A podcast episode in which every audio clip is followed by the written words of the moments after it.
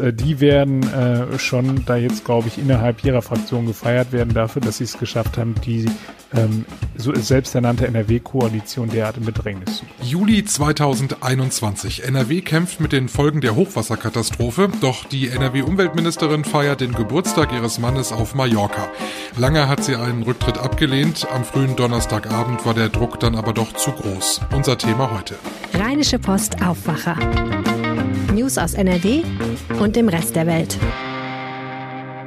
Hallo, ich bin Michael Höhing, neu im Podcast-Team der Rheinischen Post und ab heute öfter mal hier im Aufwacher zu hören. Schön, dass ihr dabei seid. Gleich sprechen wir hier im Podcast auch noch über die Osterferien. Heute ist letzter Schultag und die Flughäfen rechnen nach längerer Zeit mal wieder mit vollen Gates und vielen Passagieren. Bevor es losgeht, eine Bitte. Wenn euch dieser Podcast gefällt, dann abonniert ihn gerne in eurer Podcast-App. Folgt uns zum Beispiel bei Spotify und ihr bekommt unseren Aufwacher jeden Morgen automatisch auf eurer Startseite angezeigt und verpasst so keine Ausgabe mehr. Dankeschön. Und jetzt Nachrichten aus Düsseldorf von den Kollegen von Antenne Düsseldorf. Schönen guten Morgen, mein Name ist Oliver Bent und das sind unsere Themen heute. Im Rat wurden am Abend einige Sachen beschlossen, unter anderem ein neues Toilettenkonzept für unsere Stadt. Die Stadt will in den nächsten 15 Jahren mehr als 200 Millionen Euro für eine größere öffentliche Toilettendichte in Düsseldorf ausgeben. Dann kehrt auf dem Messegelände in Stockholm bald wieder mehr Leben ein. Im Mai und Juni finden dort gleich zwölf Messen und Großveranstaltungen statt. Und die DEG hat Spiel 2 der Serie gegen Nürnberg verloren und muss heute Abend in ein Entscheidungsspiel. Bald wird die öffentliche Toilettendichte in Düsseldorf größer. Der Stadtrat hat gestern ein neues Toilettenkonzept für unsere Stadt beschlossen.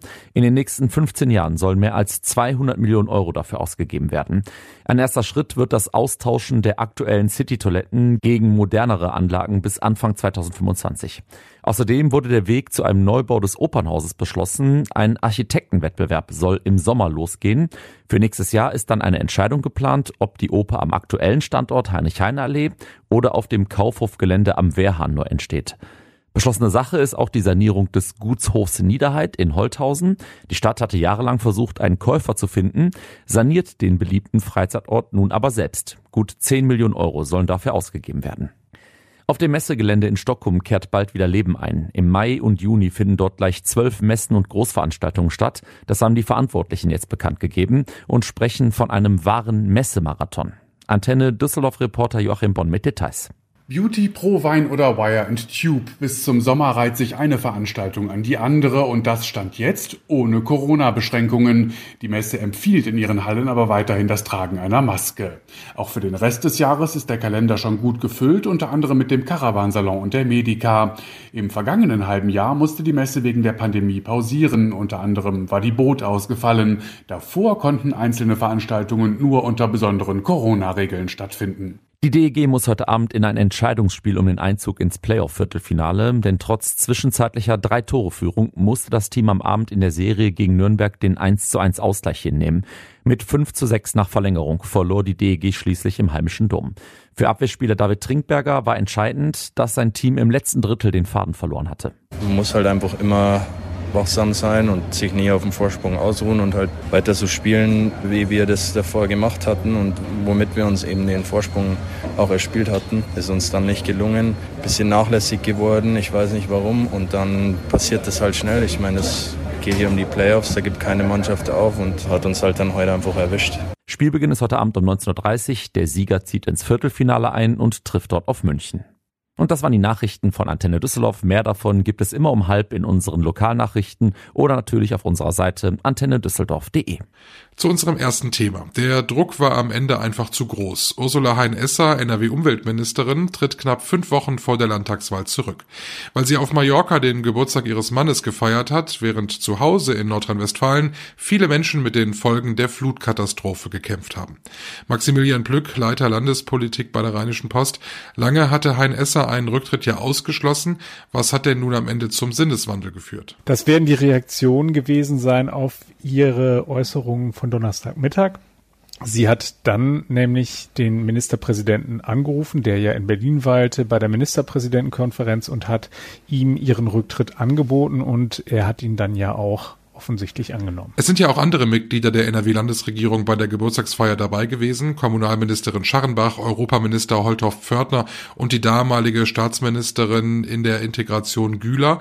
Geht der Fokus jetzt auf sie über? Genau, also es ist jetzt erstmal so, dass äh, Frau Hein-Esser ist aus der Gleichung rausgenommen worden. Da wird es weiterhin Fragen geben und sie wird sich auch noch äh, vor dem äh, Untersuchungsausschuss verantworten müssen. Aber äh, du hast völlig recht. Die anderen werden jetzt in den Fokus rücken, insbesondere Ina Scharrenbach, die natürlich als Kommunalministerin auch äh, erheblich äh, Verantwortung nach der Flutkatastrophe übernehmen musste. Stichwort Fluthilfe, äh, das ist ein ganz großes, äh, großes Ding, was da jetzt im Raum steht. Also und die Opposition hat äh, gestern schon klar gemacht, dass sie da jetzt angreifen werden. Aber die CDU hofft jetzt aus der Schusslinie zu sein. Nachdem diese Feier jetzt äh, an die Öffentlichkeit gedrungen ist, da war es dann einfach aus, da war der Druck zu groß. Äh, das ist komisch, wenn man ähm, feiert und äh, am anderen Ende von Europa dann die Leute in Dreck und Schlamm stehen, äh, 49 Menschen gestorben sind und so weiter. Das hat die Opposition gestern natürlich sehr stark herausgearbeitet. Da gab es eine bemerkenswerte Rede von Stefan Kämmerling, dem Obmann der SPD im Parlamentarischen Untersuchungsausschuss, der das dann auch nochmal sehr eindrücklich geschildert hat, insbesondere den Tag, an dem äh, Hein Esser in den Flieger gestiegen ist. Äh, wir müssen uns ja auch vor Augen führen, dass es äh, in dem Moment ja durchaus auch eine Awareness bei der Landesregierung hätte geben können, äh, denn sie war dann zu dem Zeitpunkt äh, schon ähm, auch mit dem Lacher von ihrem Ministerpräsidenten Armin Laschet beschäftigt. Der hatte am 17. Juli stattgefunden. Die Feier hat am 24. Juli stattgefunden, also eine Woche später. Was bedeutet das jetzt für Henrik Wüst? Der will ja zum ersten Mal als Ministerpräsident gewählt werden. Für Henrik Wüst wird es jetzt extrem schwierig werden. Also natürlich ist es äh, einerseits so, dass er äh, er hat jetzt offensichtlich sich durchgesetzt und hat äh, Hein Esser, die ja noch mittags äh, gesagt hat, sie möchte nicht zurücktreten, sicherlich äh, auch darin bestärkt, dass sie äh, dass sie zurücktreten soll und hat ja diesen Rücktritt auch angenommen. Ähm, aber der Vorsprung, den er hat in den Umfragen, ist nicht sonderlich groß. Die CDU lag zuletzt bei 31 Prozent, die SPD liegt bei 30 Prozent. Die SPD hat schon signalisiert, dass sie da noch mehr im Köcher hat und dass sie das Thema jetzt weiter spielen wird bis zur Landtagswahl am 15. Mai.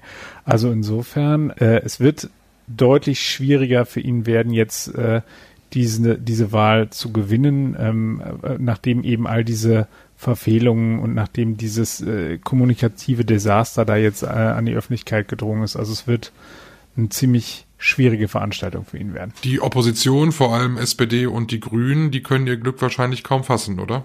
Ja, auf jeden Fall. Also die, ich glaube, die wissen gar nicht, wohin mit sich vor Freude. Ähm, die sind natürlich, das werden sie offen so nie sagen, ähm, weil sie natürlich ähm, immer äh, sich hinstellen werden und sagen werden, dass sie an der Aufklärung interessiert sind. Aber natürlich, wenn ich die, die äh, Landesregierung derart in Bedrängnis bringe, ähm, das geht ja vor allem ähm, auf das Konto von, von ähm, äh, Stefan Kämmerling und Ralf Jäger von der SPD, aber auch von Johannes Remmel und Norwig Rüsse von den Grünen. Also das haben die schon äh, ziemlich ziemlich krass gemacht. Die mit vielen äh, mit diesen Millionen von Seiten haben sie hantiert ähm, mit mit bohrenden Nachfragen, mit wirklich mit sehr sehr anstrengenden Zeugenbefragungen bis in die Nacht hinein. Also das äh, die werden äh, schon da jetzt glaube ich innerhalb ihrer Fraktion gefeiert werden dafür, dass sie es geschafft haben, die ähm, so selbsternannte NRW-Koalition derart in Bedrängnis zu bringen. Und Ina Scharnbach, die äh, überlegt sich jetzt ganz genau, was sie tut?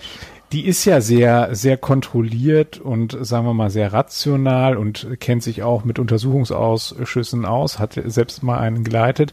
Äh, aber sie hat schon mitgeteilt, sie ärgere sich maßlos über den Eindruck, der nun aus ihrem Wochenendbesuch entstanden ist. Also ich glaube schon, dass sie verstanden hat, dass das jetzt halt eben auch gefährlich werden kann ähm, für sie. Sie ist äh, die Zweitplatzierte, also sie steht auf Platz zwei der Landesliste. Sie ist eigentlich ein Zugpferd für diesen Wahlkampf und ähm, da äh, wird jetzt sicherlich sehr, sehr hart und sehr intensiv an der Verteidigungsstrategie gearbeitet, denn das ist klar, die Angriffe von Seiten der Opposition werden jetzt kommen.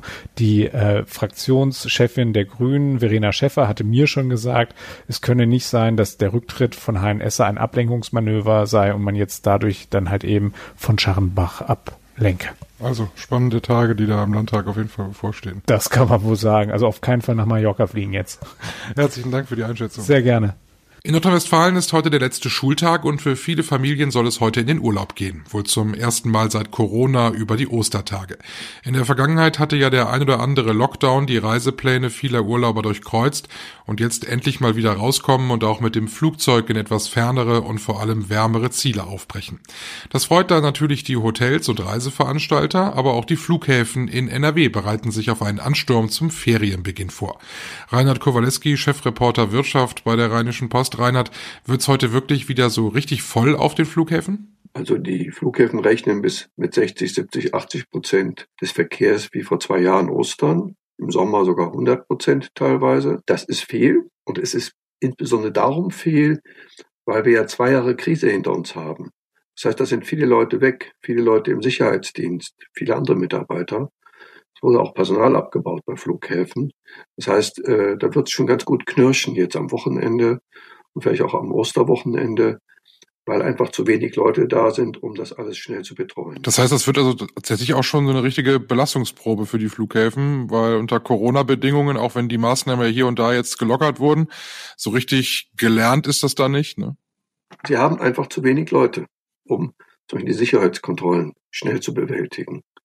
Ich habe darüber gesprochen mit Thilo Schmid, das ist der neue Flugchef vom Flughafen Köln-Bonn.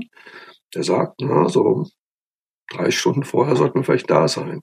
Also nicht viel mehr, weil dann stehen die Leute alle nur rum am Flughafen und die Gates sind noch gar nicht offen, also die Abfertigungsterminals von den Airlines.